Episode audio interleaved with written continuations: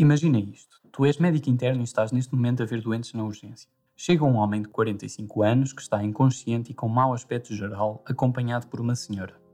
Qual será a causa dos sintomas dele? Sejam todos muito bem-vindos ao 96 Segundos, podcast de educação médica em que resolvemos vinhetas clínicas em tempo real. Eu sou o Gil Cunha, comigo estão o João Nuno Soares, a Maria João Brito e o nosso convidado, o João Souza, que está a fazer a especialidade de Neurologia em Coimbra.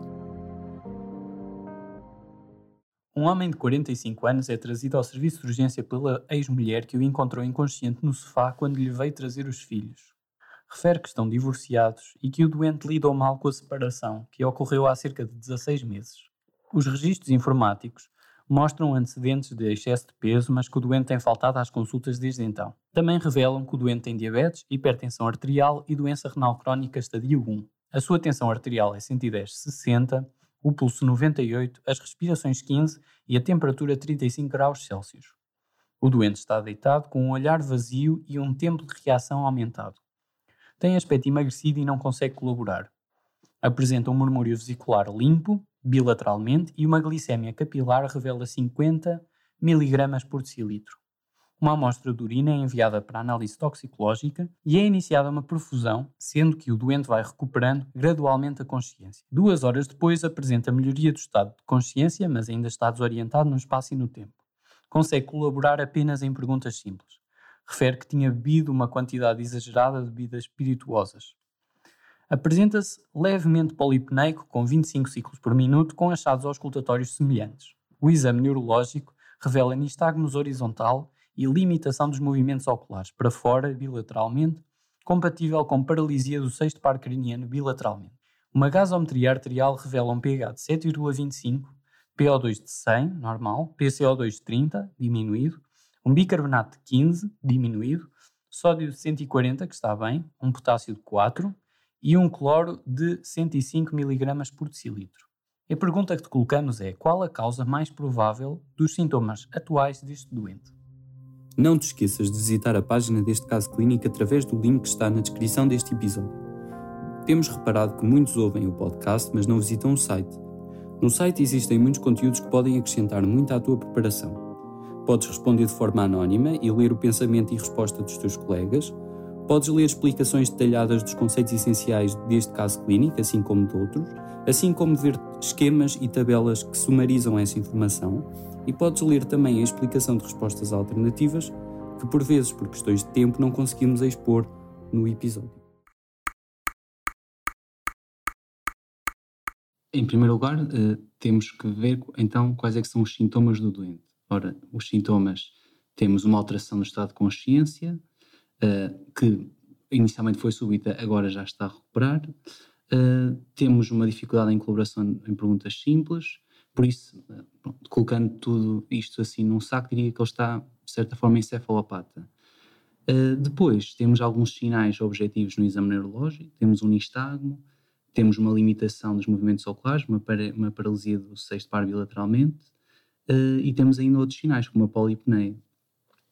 Depois, na, na gasimetria, temos uma acidose metabólica com um aumento do anion gap, e também uh, ter atenção aos antecedentes do doente que tem diabetes e neste momento está bastante hipoglicémico, especialmente no contexto de consumo de bebidas alcoólicas com elevado teor de álcool, não é? Aqui também a perfusão provavelmente também incluirá glicose e de certa forma também podemos ver que o aumento da glicemia, a correção da glicemia se pode correlacionar uh, com a recuperação também do estado de consciência. Estamos a ficar sem tempo se vocês uh, tivessem de pensar numa coisa antes de ver as hipóteses, o que é que vocês, o que é que vocês pensavam? Eu pensaria numa cetoacidose por causa do, do, do, da acidose com o anion gap e, e encaixaria na, poli, na polipneia uh, e uh, o facto de ter esta glicémia bate certo. Agora, o, confesso que o nistagmo e a paralisia me deixam um bocadinho... Da minha parte, Claro, o meu à vontade com as gasimetrias não é tanto aqui como a minha colega Maria João, não fosse um aspirante na, na neurologista.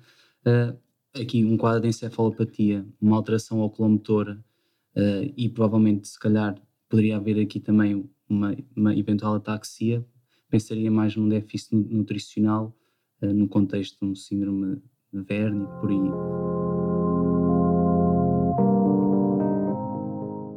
Bem, vamos ver as opções. Será A. Déficit nutricional? Será B. Cetoacidose diabética? Será C. Salicilatos? Será D. Metformina? Ou será E. Síndrome de Refeeding?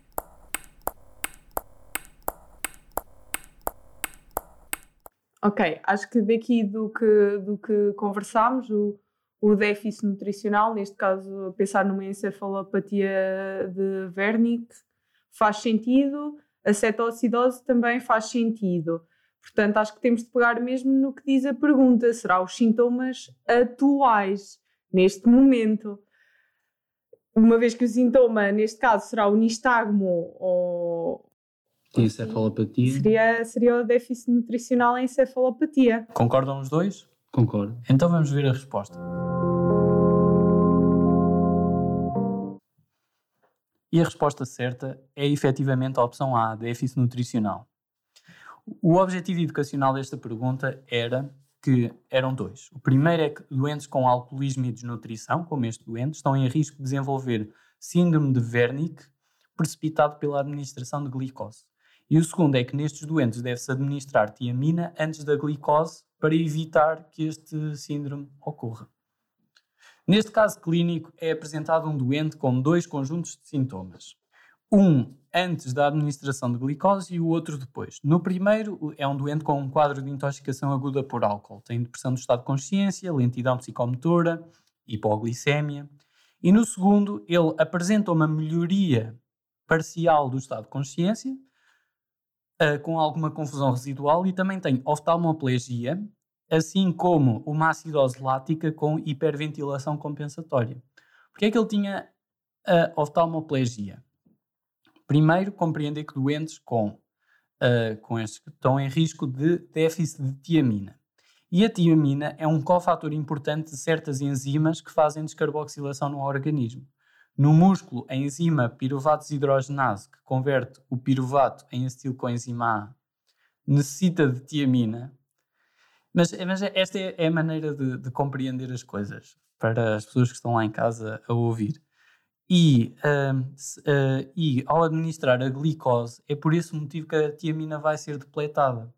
Porque um, vai ser usada no músculo, vai ser usada nos eritrócitos para fazer o metabolismo da glicose. E por isso, a pouca tiamina que ainda existe no organismo destes doentes vai ficar depletada. E onde é que ela também é importante? No cérebro, nos neurónios. Os neurónios precisam da tiamina para uma enzima que tem um nome estranho, que é transcetulase, que faz parte da via das pentoses e que a sua falta vai levar à falta de produção de NADPH, que é importante para reduzir e manter o estado uh, redox das células, e por isso a falta de tiamina vai ser neurotóxica e causar o síndrome de Wernicke, que é caracterizado por quatro coisas: oftalmoplegia, ataxia, nistagmos e confusão. No entanto, nem sempre estes quatro estão juntos. Então, João Nuno, mas explica-me lá então porque é que estamos a pensar numa acidose lática e não numa cetoacidose?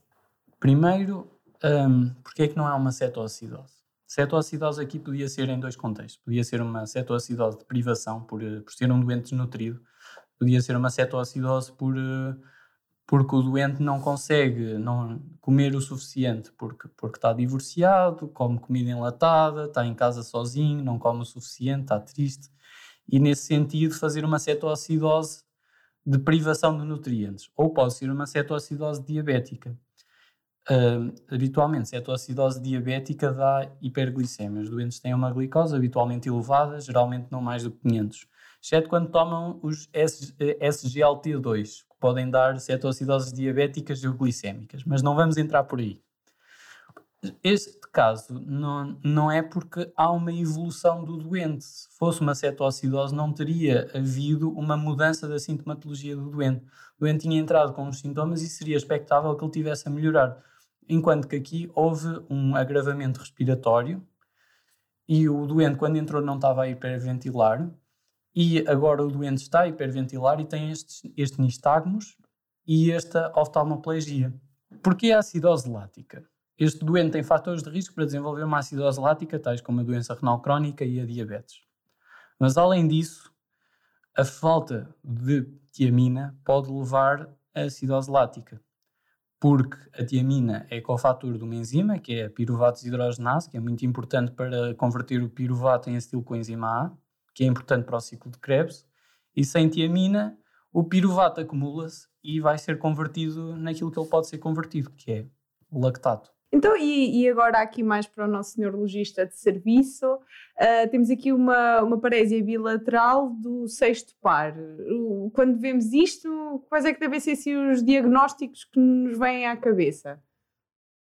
Perante esse sinal, podemos pensar sempre num, num síndrome de hiper ou de hipotensão do, do líquor, do LCR, uh, e por isso, uh, numa abordagem pragmática, acharia que uh, se calhar este doente não passaria sem um ataque crinoencefálica, na medida em que podemos estar perante uma lesão ocupante de espaço ou outro, outra lesão que possa estar a condicionar um aumento da pressão ou até uma diminuição da pressão intracraniana.